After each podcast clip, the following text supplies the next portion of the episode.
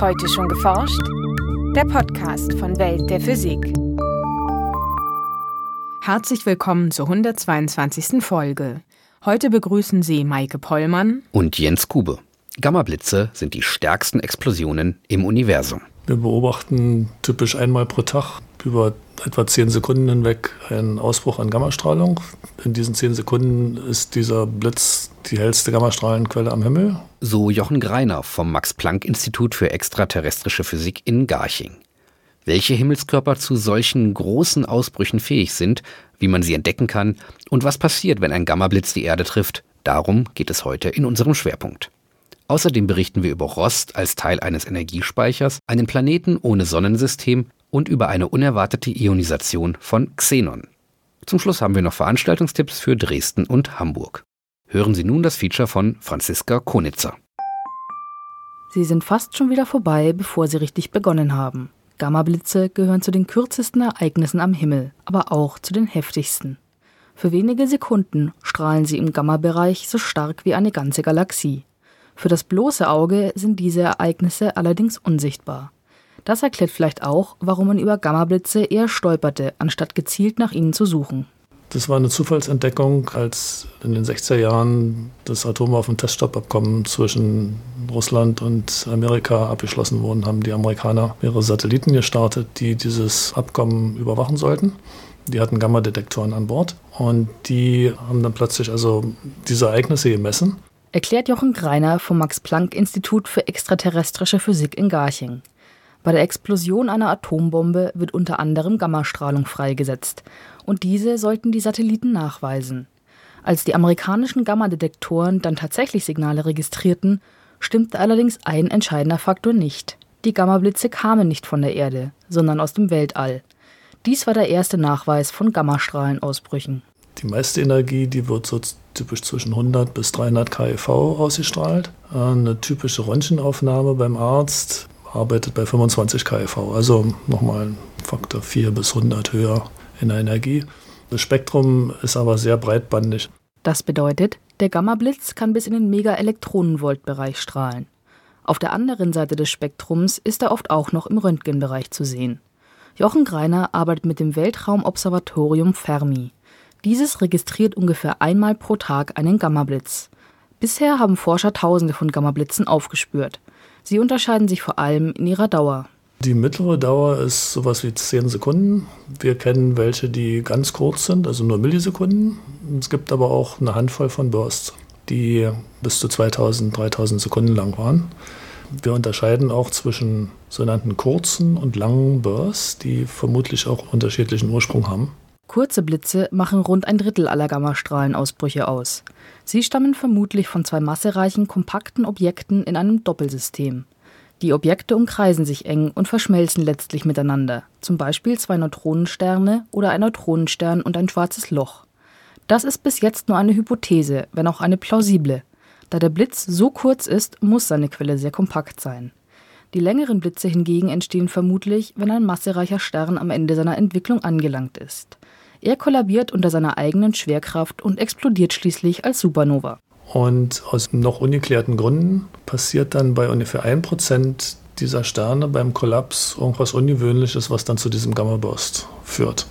Also bei all den anderen gibt es dann eine normale Supernova-Explosion. Und bei etwa 1% der Supernova wird dann also Gammastrahlung freigesetzt. Also was der Grund dafür ist, ist nicht klar. Es gibt verschiedene Möglichkeiten. Entweder, dass dieser Vorläuferstern sehr massereich ist oder aber, dass er sehr schnell rotiert oder dass er ein sehr großes Magnetfeld hat. Entlang der Rotationsachse des Sterns bildet sich ein sogenannter Jet, ein gebündelter Strom aus geladenen Teilchen, die mit nahezu Lichtgeschwindigkeit in den Raum hinausgeschleudert werden. Dieser Teilchenstrahl erzeugt die Gammastrahlung. Wie genau, ist noch Gegenstand aktueller Forschung. Zunächst hatten Wissenschaftler in den Spektren der Gammablitze vor allem nach Emissionslinien gesucht. Diese charakteristischen Linien sollten Hinweise auf den Mechanismus liefern, durch den die Strahlung erzeugt wird. Die Hoffnung auf diese Linien hat sich jedoch nicht erfüllt. Trotzdem hält das Spektrum besonders heller Gammablitze noch die eine oder andere Überraschung bereit, denn man sieht, dass im hochenergetischen Teil des Spektrums plötzlich ein Knick auftaucht im Spektrum. Da gibt es also eine zweite Komponente. Und auch im niederenergetischen deuten sich bei ganz hellen Bursts, wo wir also sehr gute Messstatistik haben, sieht man auch eine zusätzliche Komponente. Und das sind Entdeckungen aus den letzten zwei, drei Jahren, die wir noch nicht vollständig verstanden haben. Diese Besonderheit im Spektrum konnte bis jetzt aber nur bei rund einem Dutzend Blitzen nachgewiesen werden. Der eigentliche Gamma-Blitz dauert zwar nur wenige Sekunden, aber bei den langen Ausbrüchen durch Supernovae tritt üblicherweise das Phänomen des Nachleuchtens auf. Und dann passiert Folgendes, dass diese Explosion entweder durch die reine mechanische Energie, die in dieser Explosionswolke ist, oder primär, was wir glauben, durch die riesige Strahlungsenergie, die Umgebung des explodierenden Sterns angeleuchtet wird. Und die ähnlich dann wie die Fluoreszenz einer Uhr, die man nachts kurzzeitig anstrahlt mit einer Taschenlampe, strahlt dann über Stunden und Tage zurück. Und dieses Zurückstrahlen erfolgt hauptsächlich eben im Röntgen- und optischen Bereich. Sogar bis zum Radiobereich kann man das nachher sehen. Über dieses Nachleuchten können Astronomen berechnen, wie weit die Quelle der Gammablitze entfernt liegt. Alle bis jetzt entdeckten Explosionen ereigneten sich demnach in weit entfernten Galaxien. Ein Beispiel der erste Gammablitz, dessen Entfernung bestimmt werden konnte, ereignete sich im Jahr 1997. Seine Quelle ist 6 Milliarden Lichtjahre von der Erde entfernt.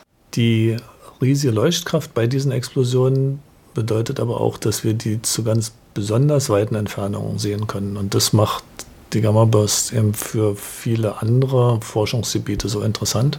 Wenn Sie sich vorstellen, dass bei einem Alter des Universums, was ungefähr der Hälfte oder dem Viertel unseres jetzigen Alters entspricht, dass nur eine Handvoll von Objekten gibt, die hell genug sind, damit das Hubble Space Teleskop sie überhaupt sehen kann, sind Gamma-Bursts bei der Entfernung total simpel mit diesen Gamma-Burst-Detektoren zu sehen. Anhand der Gamma-Blitze gewinnen Wissenschaftler also Einblicke in ein weit entferntes und längst vergangenes Universum. Das Licht des Nachleuchtens durchläuft beispielsweise die Galaxie, in der sich der Gammastrahlenausbruch ereignete. Eine Analyse dieses Lichts kann so Aufschlüsse darüber liefern, welche chemischen Elemente in diesen frühen Galaxien schon vorhanden waren. Prinzipiell ist es aber natürlich auch möglich, dass in unserem Milchstraßensystem Gammablitze auftreten. Also wir denken, dass wir in unserer Galaxie drei Supernova pro Jahrhundert haben. Das Verhältnis von Supernova zu Gammaburst ist 1 zu 100. Also wir würden alle 10.000 Jahre einen Gammaburst in unserer Galaxis erwarten. Die Wahrscheinlichkeit, dass wir einen sehen, ist dennoch gering, weil der Jet vermutlich nur einen Öffnungswinkel von wenigen Grad hat. Da die Jets so schmal sind, ist es sehr unwahrscheinlich, dass einer genau in Richtung Erde zeigt. Und das ist auch ganz gut so.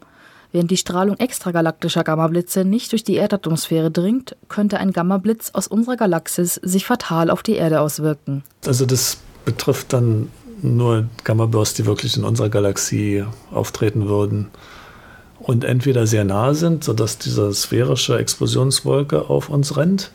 Anders ist es schon, wenn dieser Jet auf uns gerichtet ist. Das sind doch relativ erhebliche Energien. Und da wird allgemein angenommen, dass dann unsere Atmosphäre entweder weggeblasen wird oder auch verdampfen kann, je nachdem, wie das Spektrum sozusagen ins Weiche geht. Doch nicht nur was dieses Endzeitszenario betrifft, müssen Astrophysiker noch einiges über Gammastrahlenausbrüche lernen. Denn wie genau die Blitze aus den Jets hochenergetischer Teilchen entstehen, was sie über die Struktur in den Jets aussagen können oder wie der Himmelskörper aussieht, der die Jets ausstößt, auch rund 40 Jahre nach Entdeckung der Gammablitze ist vieles noch nicht verstanden. Nachrichten Weltweit wird mit Hochdruck daran geforscht, wie sich Solarenergie am besten speichern lässt.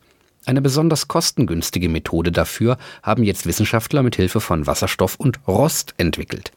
Mit dem Eisenoxid senkten sie drastisch die Kosten eines Prozesses, der über eine Solarzelle Wasserstoff erzeugt, wie sie im Fachblatt Nature Photonics schreiben.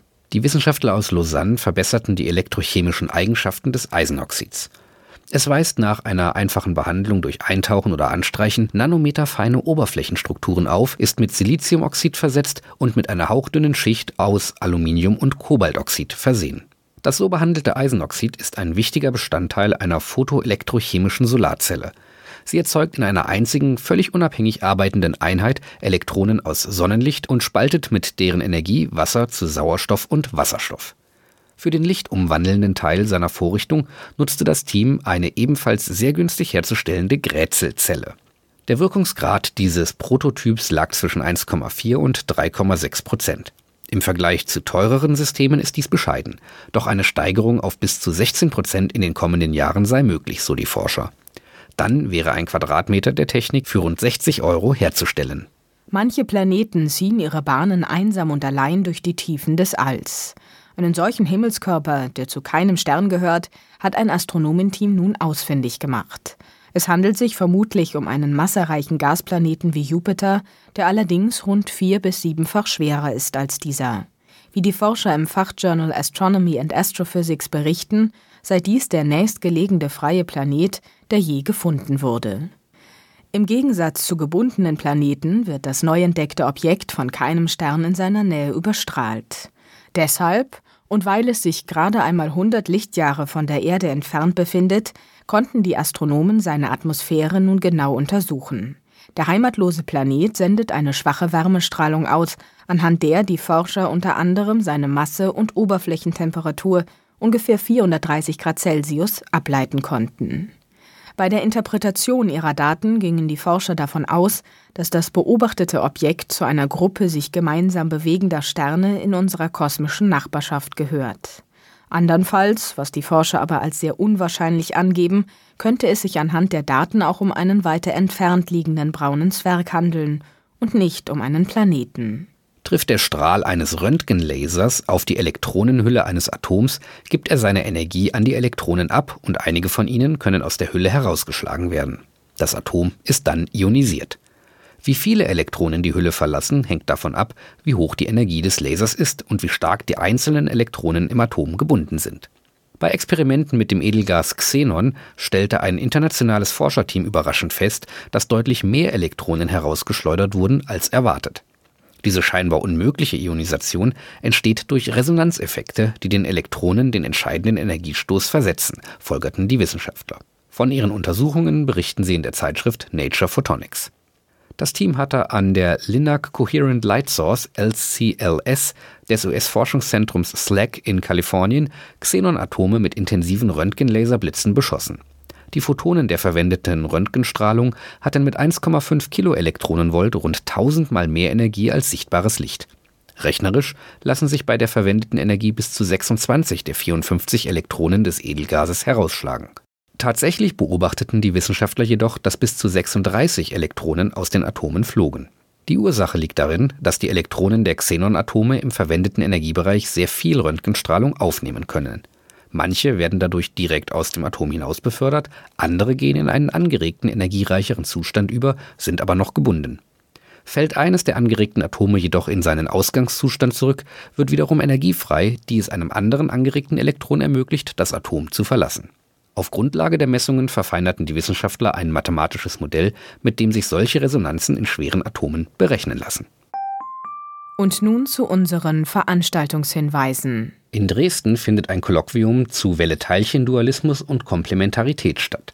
Professor Wolfgang Schleich von der Universität Ulm gibt darin einen historischen Überblick über die Entwicklung des Doppelspaltexperiments und dessen Bedeutung für die Quantenmechanik am 20. November um 16.40 Uhr im Hörsaal C213 im Physikgebäude der TU Dresden. In Hamburg hält Professor Patrick Theato von der dortigen Uni den Vortrag Bewegung mit Nanostrukturen, künstliche Geckos.